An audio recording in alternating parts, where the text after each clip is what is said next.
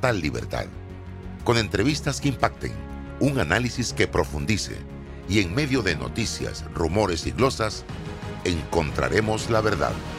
Presentamos a una voz contemple y un hombre que habla sin rodeos con Álvaro Alvarado por Omega Estéreo.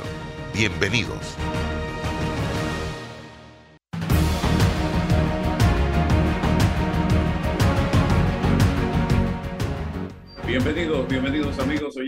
Oyentes de Sin Rodeos a través de Omega Estéreo.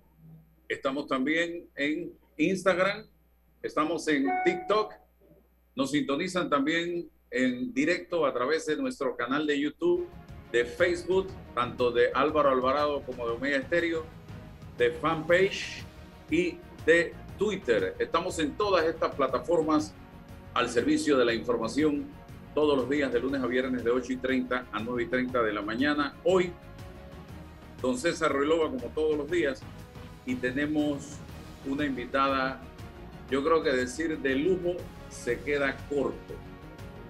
Eh, no me encuentro el término correcto en la Academia Española de la Lengua. Inconmensurable, eh, una invitada inconmensurable, don Álvaro. Porque Si, hay, si hay algo en lo que yo me quito el sombrero de frente al talento de la gente y Olguita Sinclair, que es nuestra invitada en el día de hoy, se le derrama el talento. Así que vamos a hablar con ella en el día de hoy. Y como dirían en mi pueblo y el tuyo, César, a calzón quitado. Así de sencillo. Así que, pero antes, yo quiero tocar un par de temas. Anoche nos enteramos cerca de las 8 y 30 de la noche de la, la, salida de la Policía Nacional por jubilación del comisionado Álvarez hasta hoy todavía subdirector de la institución. Él entró con el comisionado Miranda, no, con el comisionado anterior, eh, eh, Medina. Y eh, ah, ya se despide de la Policía Nacional como subdirector. Se desconoce todavía quién será su reemplazo. Todavía no se ha dado un comunicado oficial por parte del Ministerio de Seguridad, pero la noticia ya es confirmada, estimados amigos. Eh, así que pronto sabremos quién eh, lo reemplazará en este cargo. Por otro lado, eh, quería compartirles, como yo soy, como soy, les leo un hilo que acabo de escribir en mis redes sociales, porque resulta que ayer una persona, una amistad me preguntó, ¿por qué tu insistencia en el tema de la fiesta en Veraguas? Eh, la persona dueña de la fiesta es una buena persona. Yo digo, mi respuesta fue, yo no tengo nada en contra, ni la conozco a la persona que hizo la fiesta en la provincia de Veraguas. Pero no es un tema personal, como se acostumbra en este país a tomar una crítica, a tomar eh, una recomendación, una sugerencia, un cuestionamiento. Es un tema de principios y les voy a decir por qué. El ministro y el presidente dijeron que sancionarían a todo funcionario que hiciera fiestas o participara en ellas. Eso no lo dije yo. Llevo meses, don César, y usted lo sabe, apoyando las medidas del gobierno en esta pandemia, pensando en el bienestar de este pueblo y del país. He cumplido al pie de la letra con las medidas adoptadas por respeto a la ley, como hablábamos hace unos días, y por temor al virus. Me he privado de muchas cosas, como muchos panameños, pero me he ganado insultos de todo tipo precisamente por mi campaña en las redes sociales tratando de lograr desde mi esquinita y utilizando estas plataformas que la gente tome conciencia de el peligro de esta pandemia. Entonces no puedo ser, no puede ser, decía yo en este tuit, que gente vinculada al poder tenga licencia para hacer lo que le da la gana y no pase absolutamente nada me siento completamente decepcionado después de todo este esfuerzo que he hecho de mis autoridades porque el pueblo ha respondido en un gran, eh, una gran parte y se ha logrado tomar conciencia, pero las autoridades parece que para unos van con todo y en el caso de otros guardan silencio absoluto y tratan de echarle tierrita como usted sabe de qué me estoy refiriendo. Así que don César, la palabra es suya y entramos luego en materia con Olguita Sinclair. Buenos días, buenos días Álvaro, buenos días Olga. Yo reitero lo que dices porque aunque no he tenido el privilegio de conversar con, con Olga, sí he dado seguimiento a su sensibilidad y al amor que tiene por la patria, por nuestra juventud, y no solamente eh, eh, en su circuito, en su círculo, en su, su, arte, sino que siempre hay una preocupación de parte de ella en democratizar el talento y permitir ese desarrollo. Así que me uno, eh, Álvaro, a tus palabras. Quizás la gente cuando uno, uno habla de esto, Álvaro, y habla de los principios que uno sostiene, la gente piensa, no, es un ataque personal. Eh, no, no, no, no, no. Los principios que nosotros aquí defendemos son los siguientes. El principio de la república. ¿Y qué es la república en una sociedad? El respeto de la ley. Y cuando uno respeta la ley, la ley pasa por dos censuras diarias. La legitimación de la ley y la efectividad de la ley. Cuando la ley es legítima, Álvaro? Cuando se la aplica a todos cuando no hay desigualdad en el trato de la aplicación de la ley. Entonces, cuando usted escucha justicia selectiva, trato selectivo, entonces esa ley sustenta la república no tiene legitimidad y vamos a tener un problema general. ¿Por qué? Porque el vecino, porque el otro va a decir, yo voy a hacer mi fiesta, y como no le aplicaron la ley a esa persona porque está vinculada al poder de turno, yo me voy a rebelar ante eso. Y usted sabe lo peligroso que puede ser que dos, que cinco, que veinte, que cien piensen de la misma forma. Eso es lo que nosotros defendemos y sostenemos aquí.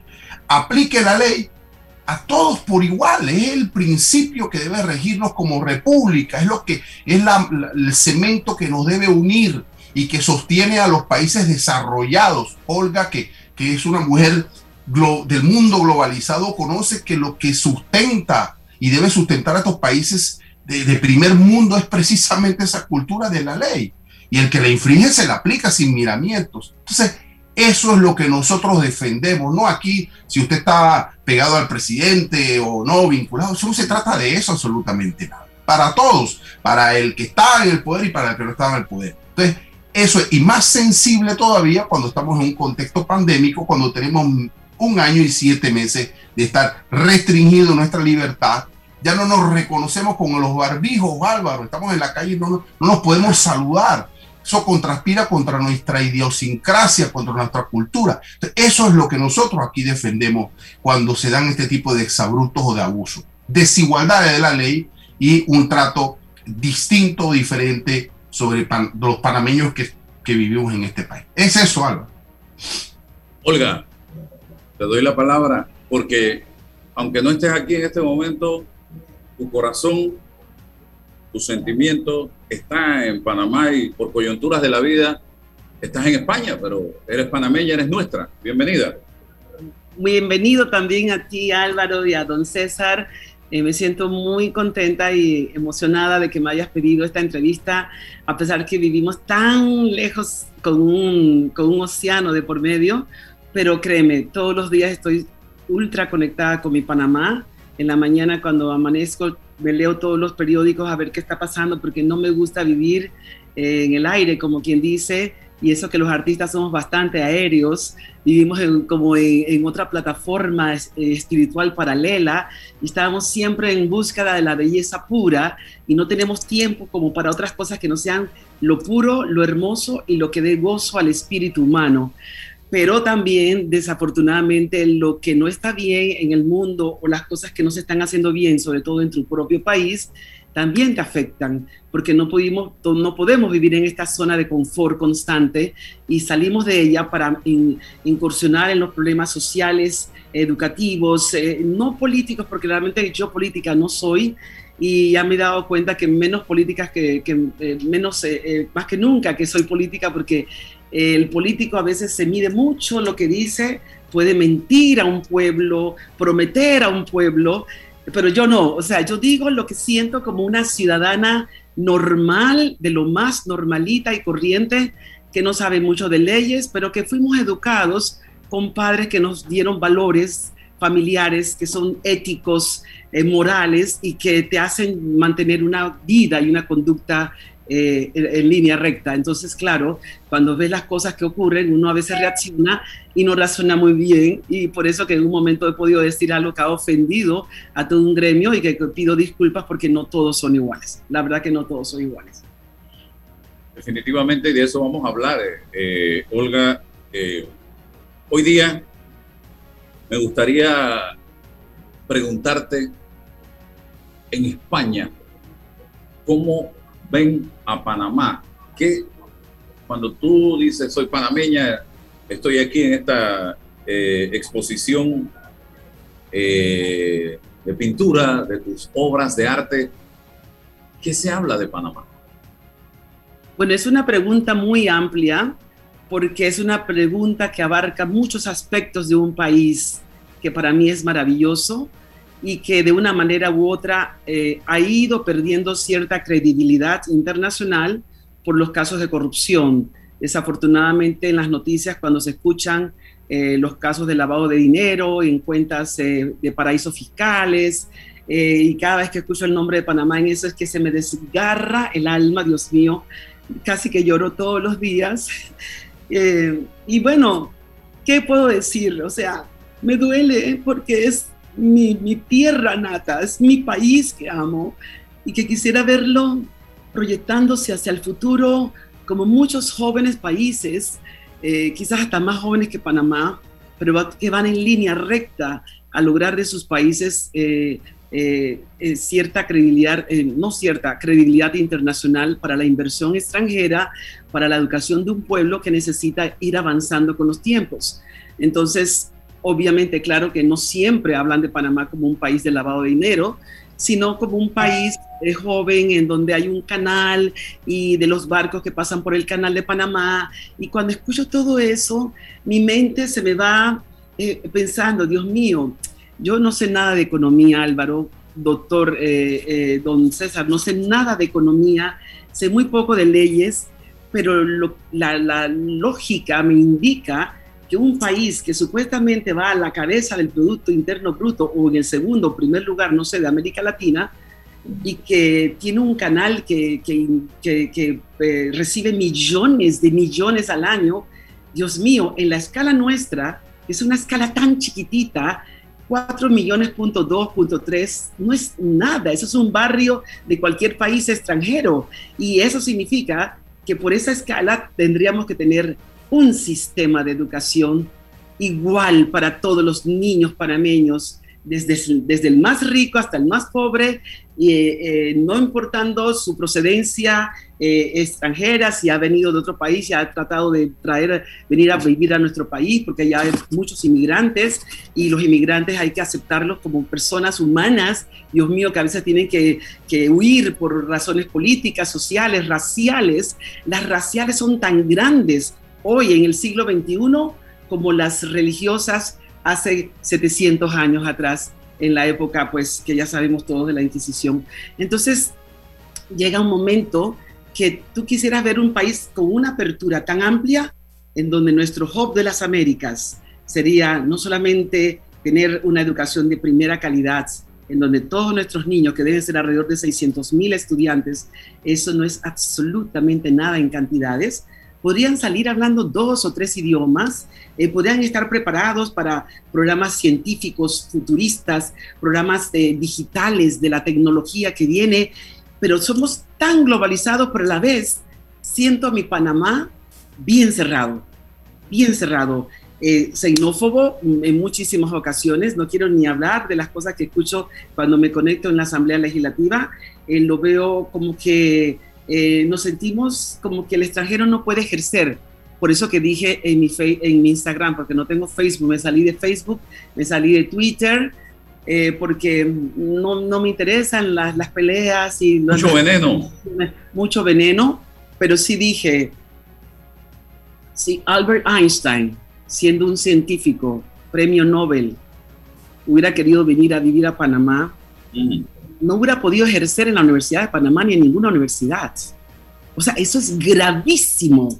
Álvaro, eso es gravísimo. Y eso hace, eh, ver a Panamá como un país de segunda categoría, tercera categoría, y obviamente eso vuelve a dolerme mi corazón y me hago como rasgo de las vestiduras y siento que definitivamente tenemos que pasar un poco páginas y comenzar a mirar más hacia el futuro y por eso es que me siento muy agradecida a Dios y a la vida haber vuelto a salir eh, a vivir fuera de Panamá porque he vivido casi ya 18 años fuera de Panamá en tres continentes, en seis países, voy para, voy, voy para mi séptimo país dentro de poco, eh, pero el vivir fuera de Panamá te hace ver a tu país como los toros desde la barrera y puedes darte cuenta las potencialidades que tiene, que las sigue teniendo, pero desafortunadamente eh, hay, una, hay un sistema blindado, y no solamente a nivel de gobierno, de la Asamblea Legislativa y los poderes de Estado,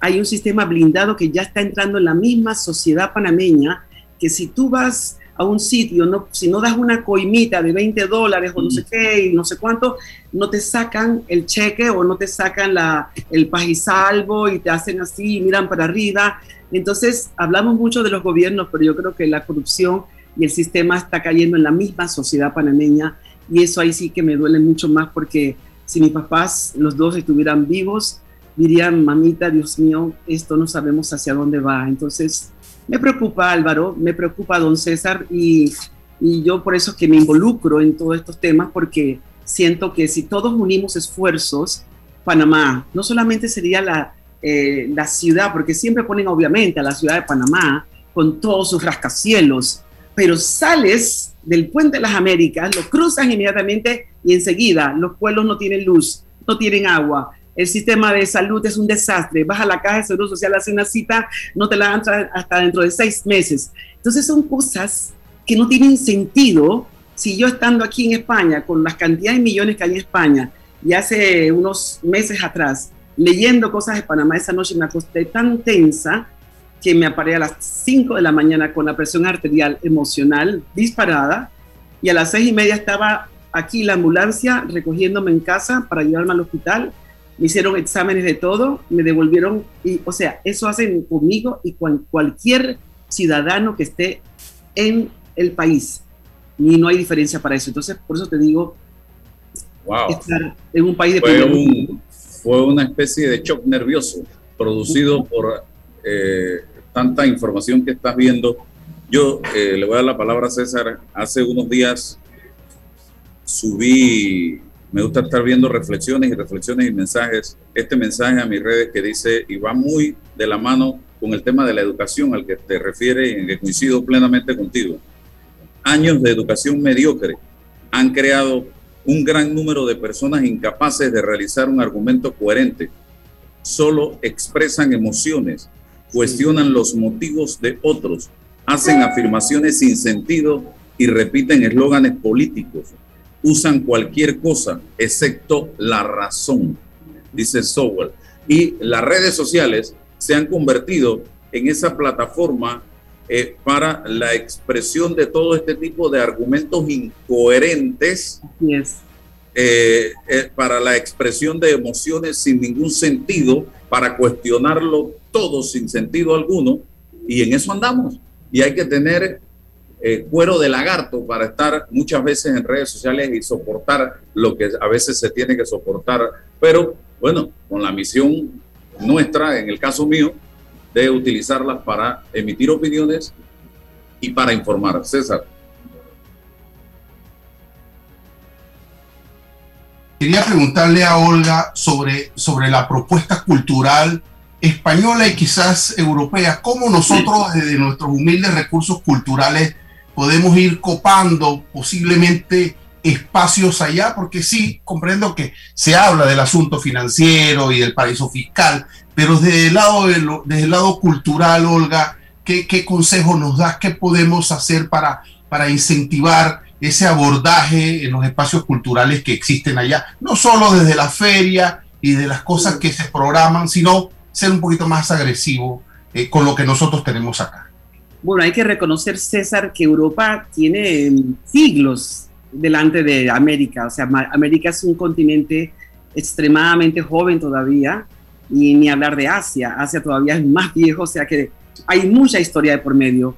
Pero yo veo de la manera más sencilla el abordaje cultural cuando visitas cualquier pueblito de España o de Europa y las, eh, las infraestructuras eh, arquitectónicas de la época pueden tener 300, 400, 500, 700 años y están conservadas, están cuidadas por el Estado. Hay siempre guías turísticos en cada pueblo, hay eh, formas en donde pones tu celular con un código QR, y te dice toda la historia del, del, monumento.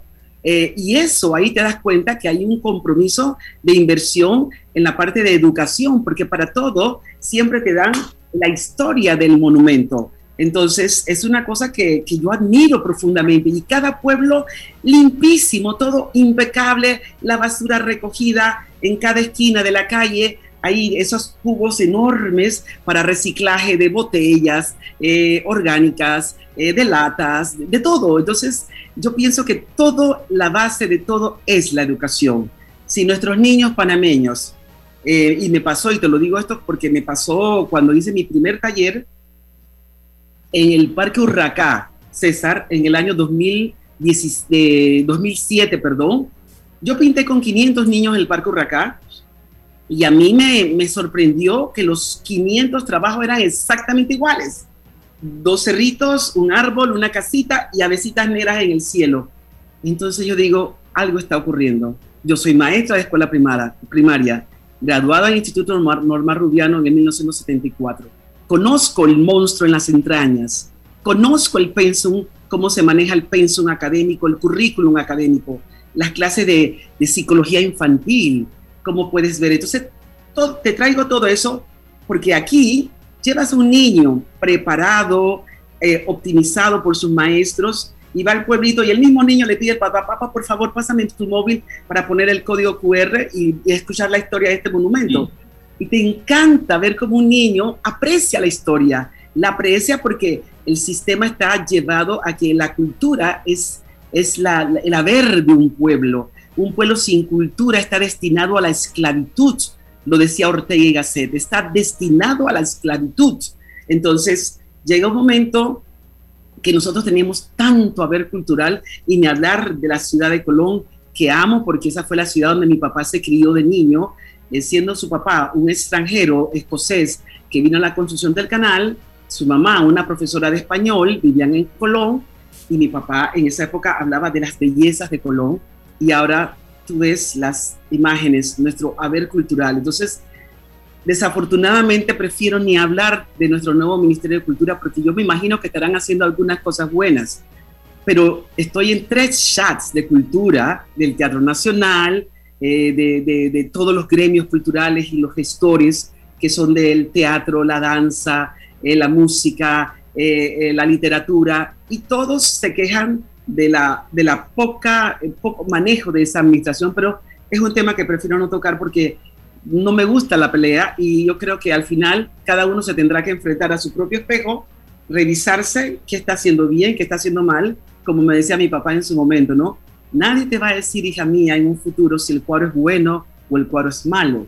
Tú te vas a basar en los valores universales de las artes para decirte a ti misma, el cuadro está fallando por aquí, hay que meter un poco de luz por acá, algo de rojo para contraste por aquí. Entonces uno mismo tiene que hacer sus propios autoanálisis para poder llegar a un consenso nacional y que todos aporten ideas y no, no nos estemos eternamente atacando, eh, ya sea por ser un partido político distinto o por ser de una religión diferente, porque al final de eso no se trata.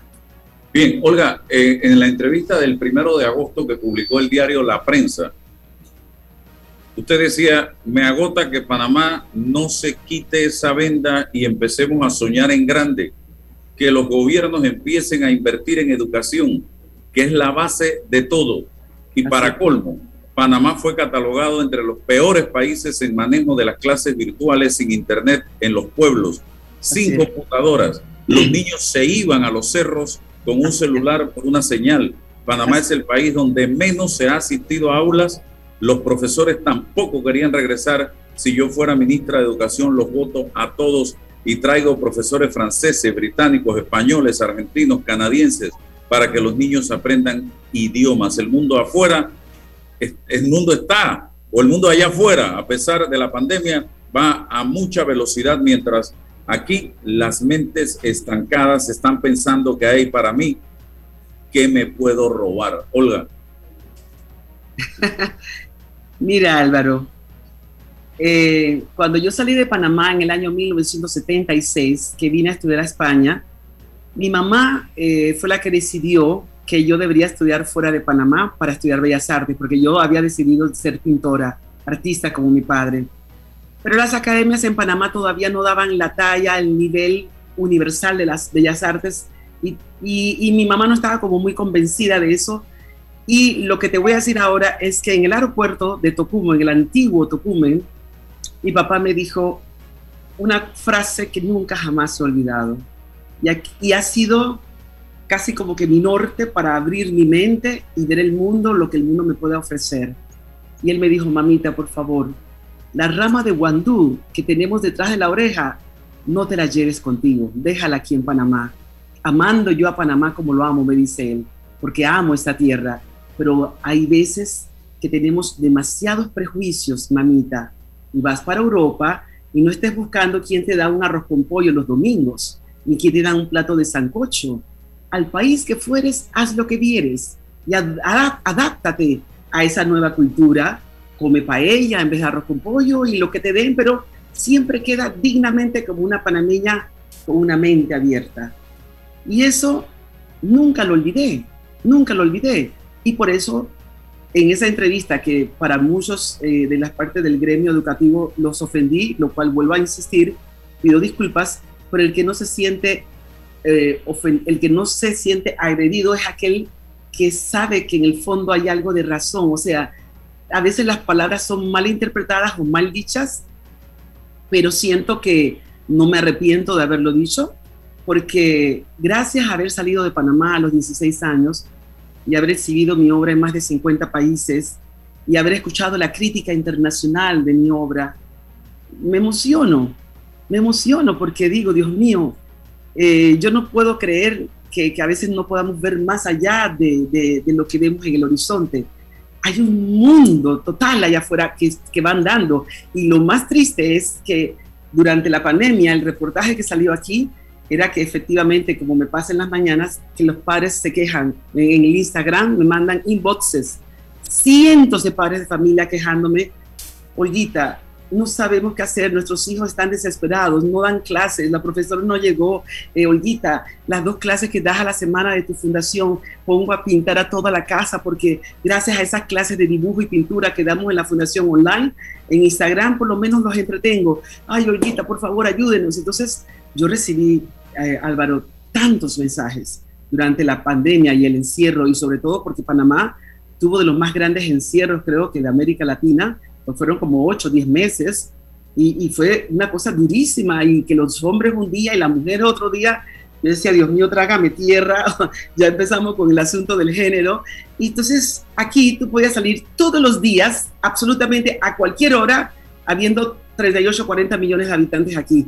Simplemente ibas a tu supermercado, regresabas a casa con tu maletita de, supermercado porque ya no te dan bolsas en los supermercados, tienes que salir con tu bolsa de reciclaje y ibas a hacer supermercado y volvías a casa. Entonces digo, siento que muchos países lo llevaron muy bien, Israel sobre todo, entonces vuelvo a insistir, yo creo que Panamá es un país que podría ser la Singapur de América.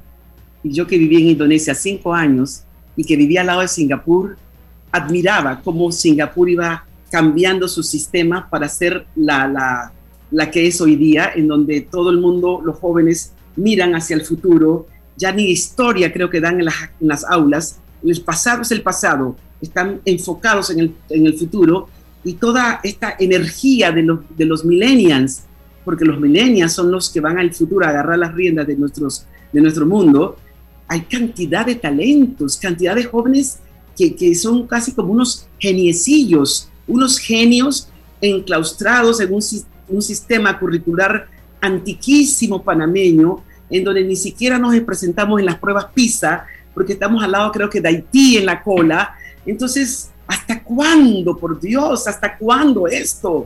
Si Panamá, habiendo tenido los americanos 100 años metido dentro de la República de Panamá, los niños panameños, absolutamente todos, pudieran ya hablar, ser bilingües y hablar dos idiomas, español e inglés fluidos, y después en las escuelas meterle un tercer idioma, alemán, el francés o, o chino. Así de sencillo, pero no, no estamos, en, estamos todavía en un sistema curricular muy antiguo y eso es lo que a mí me preocupa y hace que Panamá César, Y Olguita, voy con usted, don César, pero un breve comentario y lo hago con pesar y en sentido positivo, ¿eh? porque yo también vengo de un hogar de una educadora. Mi mamá es maestra jubilada. Fue incluso mi maestra de tercer grado.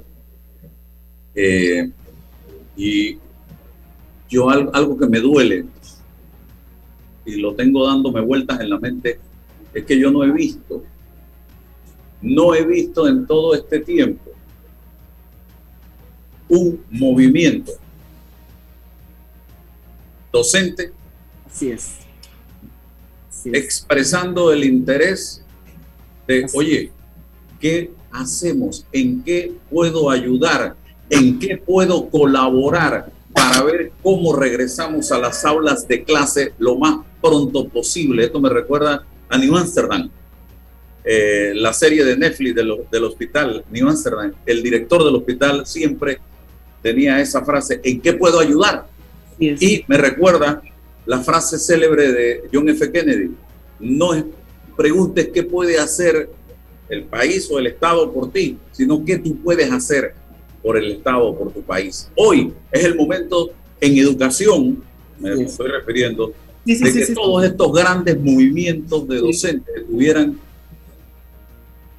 en las calles. Así, así es. Viendo qué puedo hacer por mi escuela, por mi trabajo, por mis muchachos.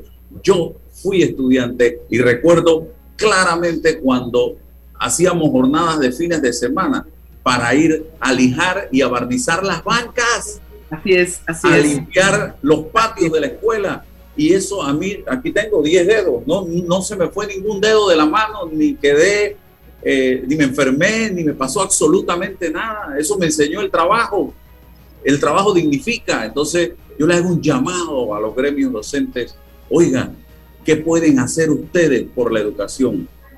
No esperen que todo baje verticalmente de la ministra de Educación. Pónganse a la orden. ¿Qué hacemos? Porque queremos regresar a clases, César. Sí, eh, yo le, eh, interpreto las palabras de Olga y empiezo a, a, revisar, sí, un poquito la historia, Olga, porque en el siglo XX fuimos presas de esa relación con los Estados Unidos poco tensa, y la retórica, acuérdate, Olga, era el nacionalismo, la patria, pero ojo, ¿no? No, en, pleno siglo, en, pleno siglo, XXI, el mundo de la globalización, esos conceptos de patria y, y nacionalismo hay que tener mucho cuidado. Que no, que no se conviertan en regionalismo, en, en, cerrarnos ¿no? y a defender lo imposible. Y cuando hablamos de globalización, creo que debemos entender que no es un asunto solo económico, sino cultural, de, las culturas abiertas, ¿no? De rompimiento de las fronteras nacionales. Ahora, Olga, ¿cómo, cómo, cómo conversamos con nuestros líderes? Porque sí, tenemos que conversar con nuestros líderes políticos porque son los que toman esas decisiones de, eh, eh, ampliar este margen y ir eliminando esos regionalismos. Yo te digo, Olga, yo por lo menos las experiencias que he tenido en España, ir al Museo del Prado, y eso a mí me causó una impresión fundamental. Ver una maestra con sus estudiantes interpretando un cuadro. Exactamente. yo, yo, yo, no le tomé foto, Olga, eso porque dije, no, me da pena, pero quería mostrarlo acá en Panamá. Cuando En, un, en, una cuestión yo veo ese, esa entrega con los niños, los niños sentados ahí, la maestra reflexionando. Eso es cultura, Olga. Eso es cultura. Y sigue pasando, César, sigue pasando, que es la belleza, aún a pesar de una pandemia aún a pesar de todos los problemas eh, de salud que hay en el mundo entero, porque no es algo sino de todos, todavía ves la cantidad de maestros y niños caminando en los parques y los maestros explicando parte de la, de, la, de la, del árbol, por qué el árbol creció así. O sea, eso es una belleza. Por eso que hace 20 años, César, hace 20 años más o menos, con el, el, profesor Seferino Sánchez, eh, Stanley Hecado, Rosa María Brito, eh, existía el Consejo Nacional de Educación, de lo cual me siento muy honrada que me pidieron que yo formara parte y era la única artista, la única artista y maestra de escuela primaria que nada más que había ejercido muy poco en la Escuela República de México, pero que ya había tenido cierta experiencia. Y yo siempre recuerdo, César, que vino el ministro de Educación de aquella época, no recuerdo su nombre, y él dijo al grupo, vamos a hacer un ejercicio muy, muy, muy rápido. ¿Qué harían ustedes para concientizar a los niños de que ellos tienen que ser los herederos del futuro, del mañana, y llevarlos a una nueva, una nueva mente abierta para que los niños sean los que resuelvan esos problemas? Entonces yo con mi mente así aérea de, artista, dije exactamente lo que tú estás diciendo. Dije, los llevaría a los museos y galerías, los llevaría al Teatro Nacional o a los teatros para que escuchen un concierto o vean una obra de teatro o ópera o, música andina o música típica panameña, pero que lo vean en un teatro sentado como una dama y un caballero. Los llevaría a los ríos a recoger basura, los llevaría a las playas y los llevaría al campo para que siembren un árbol. Eso fue mi contestación. Y luego ese ministro, aparte, me felicitó. Me dice, señora, usted es una persona que mira hacia el futuro y la verdad que es interesante porque usted es artista y usted ve la vida de una manera distinta. Yo soy súper soñadora. Por eso que, que mi fundación César, en los más casi de 90 mil, 95 mil jóvenes y niños que han pintado conmigo en fundación, yo he sacado a 50 jóvenes panameños entre 14 y 18 años a viajar conmigo. A Ámsterdam, París, Ginebra, Roma, Chile, tres ciudades, y eh, Canadá, tres ciudades. A ver arte, a ver el mundo. Y esos 50 jóvenes, muchos de ellos me escriben. Uno de ellos me escribió en estos días que me puse a llorar. Me dice, tía Olguita, ¿cómo la recuerdo siempre? Gracias a usted. Estoy ya graduándome de arquitecto y todavía hago mis grafitis porque siempre el arte va a estar en, en mis venas, pero estoy ya haciendo incluso en mi práctica una escuela que se va a abrir dentro de un año para Panamá, eh, eh, tía Olguita, porque todos me dicen, tía, gracias por esa mente que usted me abrió, y el muchacho es de Veraguas, de Veraguas. Entonces, digo, César, es tan fácil tener un poquito de sentido común. Dice que el sentido común es la inteligencia emocional, y la inteligencia emocional te hace pensar que cuando tú tienes a tu enemigo sentado frente a ti en tu mesa, que ojalá que un día yo me pueda sentar frente a todos los sindicalistas gremiales del sistema educativo Panamá, me encantaría sentarme, les doy una copa de vino a cada uno, para filosofar y cada uno tratar de sustentar por qué no quieren un cambio del pensum y el currículum académico. ¿Por qué se quieren centrar en el, currículum, en lo que es, y hay que repetir los mismos ríos que están contaminados y nada más que hay que repetir porque no hemos vuelto un sistema repetitivo y de memorización. Y el niño que tenga un poquito de inteligencia múltiple o diversa es juzgado y lo aplasta el salón porque todo el mundo piensa que es un loco, como me pasó a mí. Bueno, no voy a contar esta historia, pero hace cincuenta y tantos años con mi famoso semáforo. La única que no calcaba en el salón ganó cero. Todos los que calcaron y hacían los semáforos que están en las calles ganaron cinco. ¿Y cuántos niños panameños o extranjeros en nuestras escuelas panameñas no estarán sentados y estarán sus mentes de niños alfabeta, yo qué sé, porque son niños inteligentísimos, están coaccionados por un sistema en donde un profesor apréndete y repite lo que te estoy diciendo. No es eso. Por eso que la serie Merlí, esa serie del profesor... Es maravillosa. Es una serie que yo la mandaría obligatoriamente a que todos los profesores y educadores panameños la tengan que ver. Aquí estamos esperando otros, otras temporadas que no han llegado. no han llegado. Pero es la belleza de ver cómo romper con el sistema. e ir en avanzada. Y te enseñan a pensar. Enseñar a pensar y no ah. eh, a repetir, a pensar, a pensar. Por eso es que a mí me encanta, eh, me encanta cada vez que leo mis cosas y, y, mis libros agarro y aparece este, este escrito de Mario Benedetti que decía que habían tres figuras geométricas que son muy peligrosas, que son los círculos viciosos, los triángulos amorosos y las cuadradas. Son terribles, son terribles las tres figuras geométricas, por eso que yo evito ponerlas dentro de mis obras de arte. No tengo círculos, no tengo, no tengo triángulos, olvídate del cuadrante. No evito, porque es que es la verdad. Y no hay cosa más triste que tratar de convencer a una persona que no ve más allá de sus ojos. Y esa es la parte que me preocupa.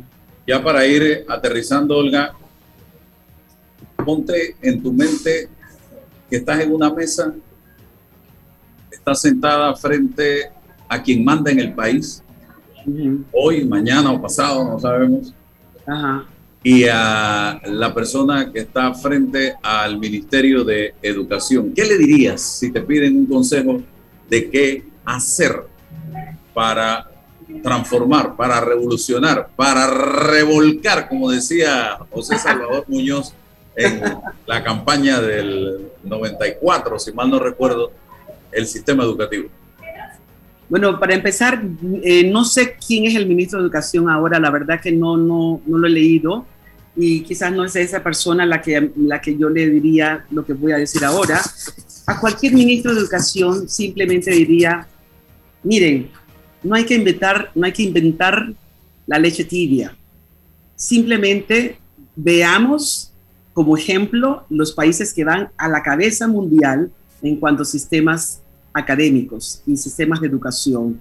Hay países que los profesores y los, eh, los guardias, los policías, son las personas que más ganan en el sistema institucional de una nación. Los que más, sus salarios más altos son profesores que creo que no sé si es Escandinavia o Noruega o Suecia, uno de estos países, no lo recuerdo. Pero si tú le das incentivo a todos esos profesores panameños diciéndole, amigos queridos, no les vamos a quitar su trabajo, Olguita Sinclair no los va a votar, simplemente vamos a tomar una serie de cursos durante todo el verano antes de que inicien las clases con profesores extranjeros eh, científicos extranjeros, humanistas, eh, escritores, eh, poetisas, artistas, personas de la tecnología. Vamos a dar charlas en las escuelas y usted va a tener que tomar esos cursos porque eso es parte de su currículo para su, para su digo, sus, ¿cómo se dice? Currículum vitae. Pero si usted no toma estos cursos que vamos a traer de afuera como pasó a inicios del año del siglo pasado con el Instituto Nacional y muchos colegios, el Instituto Normal Rubiano, el nombre de las profesoras Rubiano son dos profesoras de Colombia. Si no vas a tomar estos cursos que vamos a traer de afuera para, eh, para fortalecer nuestra visión educativa, lo siento, profesor, usted no va a poder ejercer más porque usted está en contra del sistema y de las leyes. Y yo creo que de una manera u otra las leyes hay que, hay que ejercerlas y si una persona que es diputado viola a una niña y todavía está en su puesto, entonces ¿dónde está la ley? Ese es el problema de Panamá. Las leyes son para algunos, no para todos. Y eso es lo que yo creo que Panamá tiene que comenzar a buscar eh, paso por paso, punto por punto, las correcciones a nivel nacional que se tienen que ejercer. Bueno, muchísimas gracias a Olga Sinclair por estar con nosotros hoy. Espero poder contar con usted en próximas ocasiones para que sigamos hablando de todo un poco. Eh, hemos sacado de tu zona de confort del arte para hablar de educación, de política, de país. Y eso es interesante, muy interesante. También. yo, yo solo quisiera agradecerte el hecho de que eres panameña. Ay, gracias. Gracias por ser panameña. Gracias, Una ciudadana más, una ciudadana como el... Que nos distingue, que nos distingue. Gracias, muy amable César, y gracias a ti también. Gracias, que tengas buen día. Vámonos al cambio comercial y regresamos. ¿Sabías que la concesión de Cobre Panamá abarca 13.000 hectáreas, de las cuales se van a desarrollar escalonadamente 5.900 y se van a reforestar 10.475 hectáreas? Cobre Panamá es la empresa con el mayor programa de reforestación del país. Desde el 2011 hasta la fecha ya se han reforestado 3.120 hectáreas. ¡Qué gran compromiso! Cobre Panamá. Estamos transformando vidas. En Mi Bus seguimos modernizando el transporte público para brindarte un Panamá más conectado, reforzando las rutas complementarias de tu barrio para que llegues al punto de conectividad de tu zona. En el este, cuentas con la zona paga Metro Pedregal, en el norte, con la zona paga Los Andes, y en el centro, con la zona paga 5 de Mayo, en donde tendrás rutas troncales y corredores de alta frecuencia, y así puedes trasladarte de una forma más rápida y segura. Sigue avanzando en tu viaje realizando el transporte gratuito y aprovecha todos los beneficios en tiempo y dinero. Y recuerda, no bajes la guardia contra la COVID-19. Al viajar con nosotros, usa tu mascarilla, pantalla facial y gel alcoholado. Mi bus, la gente que mueve a Panamá. Bueno, me voy a comer con una estrella. Mmm. Espérate, ¿y tu esposa sabe? Claro, ella sabe que la estrella del sabor es American Star. Y por eso en la casa comemos delicioso. American Star, el tasajo, jamón, chorizos y embutidos más suaves, económicos y con el sabor que le gusta a todos. ¡Oh! ¿Me invitas a conocer esa estrella? Busca la estrella roja y azul American Star, la estrella de tu cocina. Detrás de nuestras hipotecas encuentras tu nuevo hogar. Solicita un préstamo hipotecario para tu vivienda con grandes beneficios. Traslada tu hipoteca y date una nueva oportunidad. Refinancia con nosotros y toma un descanso. O recibe ese dinero extra que necesitas con nuestro préstamo con garantía hipotecaria Casa Más. Contáctanos a través de nuestras plataformas de atención al cliente. Caja de Ahorros, el banco de la familia panameña.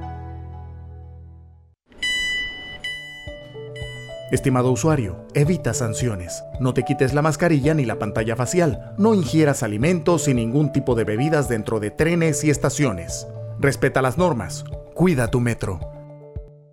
Hay un delito que va en aumento, que se aprovecha de la buena fe de los ciudadanos. Yo estoy aquí construido aquí en mi carro solamente suyo y mi persona. Entonces creo que usted me diga, ¿tiene el dinero completo o tiene usted un abono? Que realiza estafas por medio del comercio electrónico y que suplanta tu identidad. Ese es el ciberdelito, con un aumento del 225% en el primer trimestre, convirtiéndose en el delito con mayor incidencia en el último año. Estos grupos de crimen organizado generan 20 mil dólares diarios aproximadamente al cometer estos delitos. Si alguien te solicita dinero por redes sociales, antes de depositar, llama a esa persona y confirma la información. El ciberdelito es real. Denúncialo al 507-2988 o al 104. Un mensaje de la Policía Nacional, el Ministerio Público y esta emisora. Descarga ya la nueva billetera electrónica nacional BEN de Banco Nacional de Panamá, tu app de cuenta virtual que te permitirá realizar pagos, consultas, recargas, transferencias y retiros en cajeros automáticos, todo de manera fácil, rápida y segura. Envía y recibe dinero utilizando tu celular. Banco Nacional de Panamá, grande como tú. En Mi Bus seguimos modernizando el transporte público para brindarte un Panamá más conectado reforzando las rutas complementarias de tu barrio para que llegues al punto de conectividad de tu zona. En el este, cuentas con la zona paga Metro Pedregal, en el norte, con la zona paga Los Andes, y en el centro, con la zona paga 5 de Mayo, en donde tendrás rutas troncales y corredores de alta frecuencia, y así puedes trasladarte de una forma más rápida y segura. Sigue avanzando en tu viaje realizando el transporte gratuito y aprovecha todos los beneficios en tiempo y dinero. Y recuerda, no bajes la guardia contra la COVID-19. Al viajar con nosotros, usa tu mascarilla, pantalla facial y gel alcoholado. Mi bus, la gente que mueve a Panamá. Déjate llevar por la frescura del pollo melo, panameño como tú. Déjate llevar por la frescura del pollo melo. Variedad y estándares. La calidad es una promesa para llevarte el pollo melo siempre fresco hasta tu mesa. Déjate llevar con la frescura del pollo melo. Por su sabor y calidad lo prefiero. Déjate llevar con la frescura melo.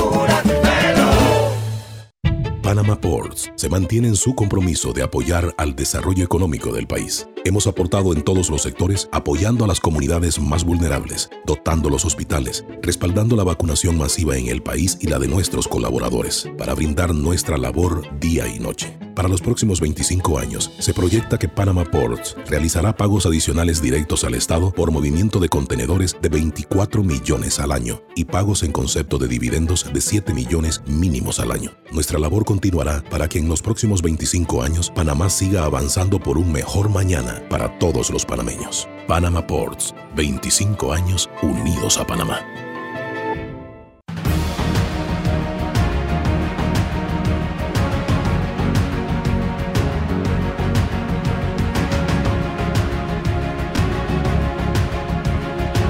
Largas filas de gente que todavía no se ha vacunado. que se está vacunando. 3 millones 200 mil personas que se están vacunando y que tienen la vacuna.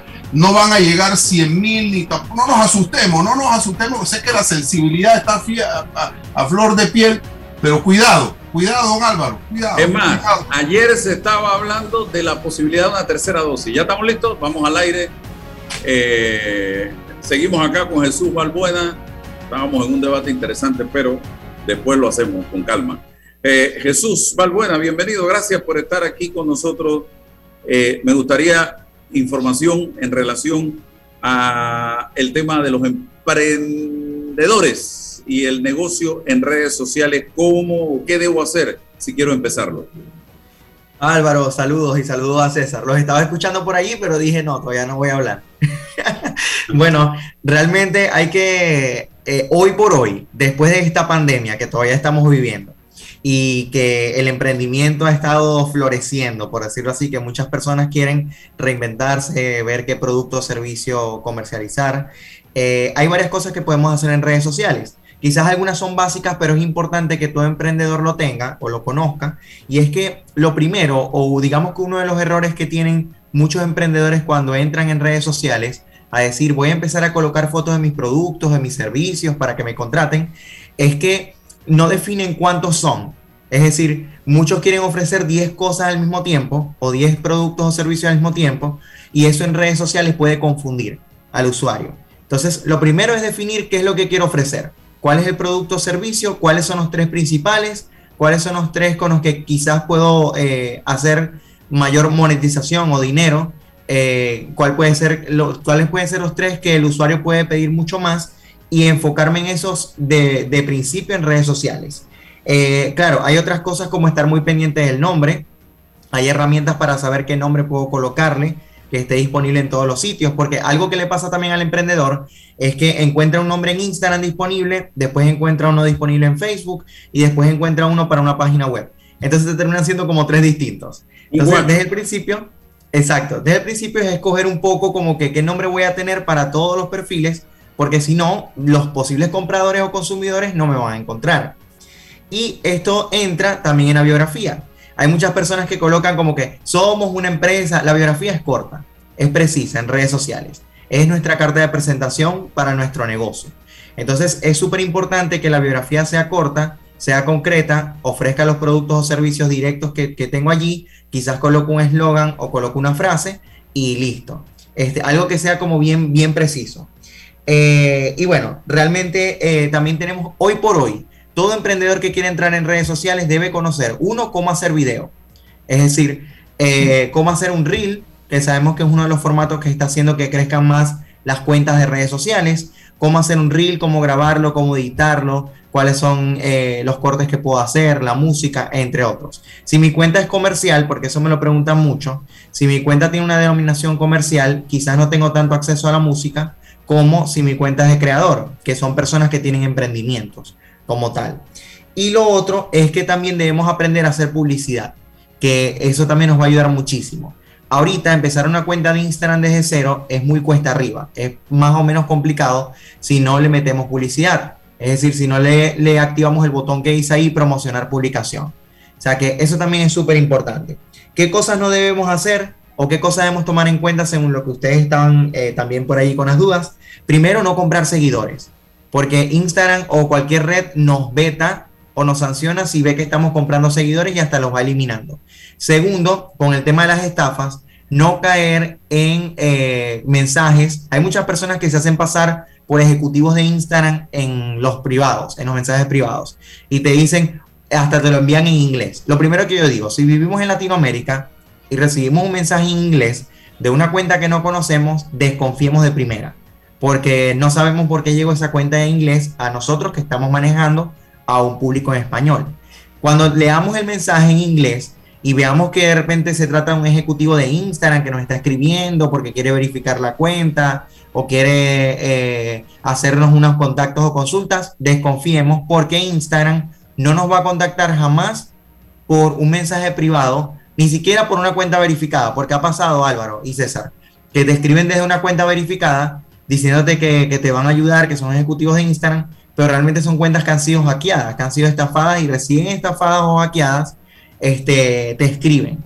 Instagram no va a hacer nunca eso. Instagram te, lo va, te va a enviar o un mensaje o notificación desde la propia aplicación, te sale un recuadro, una ventanita un mensaje, o te lo va a enviar desde instagram.com a tu correo electrónico, pero para saber qué es Instagram, vamos a entrar a copiar el dominio en internet y vemos si tiene el símbolo del candadito.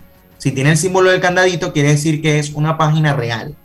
Eh, hay muchas personas que también llegan y tú vas, sobre todo le pasa a los, pequeños emprendedores, empiezan hoy en redes y mañana te ofrecen que, que te quieren postear en su cuenta y que te pueden dar 10 mil seguidores en un día. Desconfíen de esos mensajes, porque normalmente esas ofertas son ofertas fraudulentas que al final eh, te dan seguidores, pero esos seguidores en dos o tres días Instagram mismo los va vetando porque se va percatando que son, bueno, call centers, ¿no? O sea, son seguidores este, falsos son seguidores que no tienen actividad y para Instagram son seguidores que, no existen como tal. Entonces terminas pagando un monto, le pasó a una clienta hace, hace unos días, pagó un monto, vio que alguien estaba ofreciendo una cuenta de 200 mil seguidores en inglés, que es otra cosa que debemos desconfiar si estamos en un público en español, y pagó 50 eh, dólares y al día mil seguidores llegaron a la cuenta, tuvo que, que, colocar la cuenta privada porque si no Instagram te puede vetar por eso, porque tiene un cúmulo de seguidores que se ve que son seguidores falsos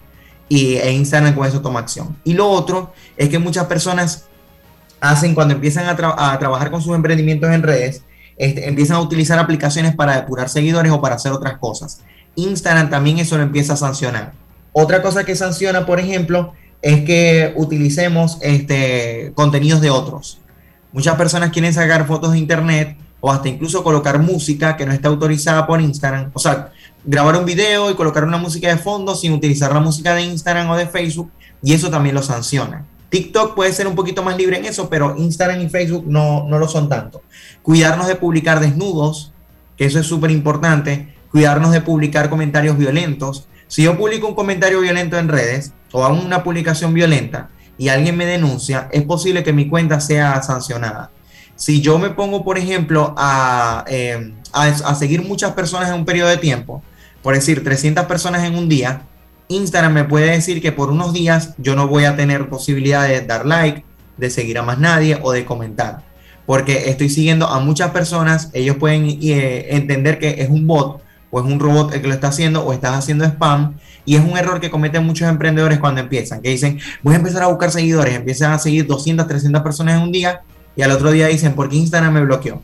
Y por eso es que lo bloquea. Entonces son cositas que los emprendedores tienen que tomar en cuenta si quieren empezar de buenas a primeras. Pagar publicidad es preferible, hacer los reels, hacer los contenidos, tener en cuenta lo que van a publicar en redes sociales. Bueno, algo que quieras aportar, eh, el estudiante César Relova. Eh, bueno, eh, Álvaro Alvarado tiene medio millón de seguidores en Instagram, yo tengo 500. Tenemos un trabajo que hacer importante para, para, para igualarlo. Así que bueno, está el reto. Bueno, ahí está el reto. Mira que te voy a decir que, tal como le ha pasado a Álvaro, o sea, una comunidad no se construye de un día para otro. Y eso es algo que, por ejemplo, me ha pasado mucho con muchos clientes. Pero no me digas que, necesito dos vidas para llegar a 500 mil. hay que hacerlo rápido. Bueno, bueno. Hay tiempo. Hay que ver qué tenemos que hacer. Consistencia. Consistencia. Y otra cosa es que hay muchos emprendedores que lo ven todo en los números de seguidores. Y a veces el número de seguidores es solo un indicador. Hay, miren, hay cuentas que yo asesoro que pueden tener 3.000 seguidores que están todo el tiempo facturando, generando dinero.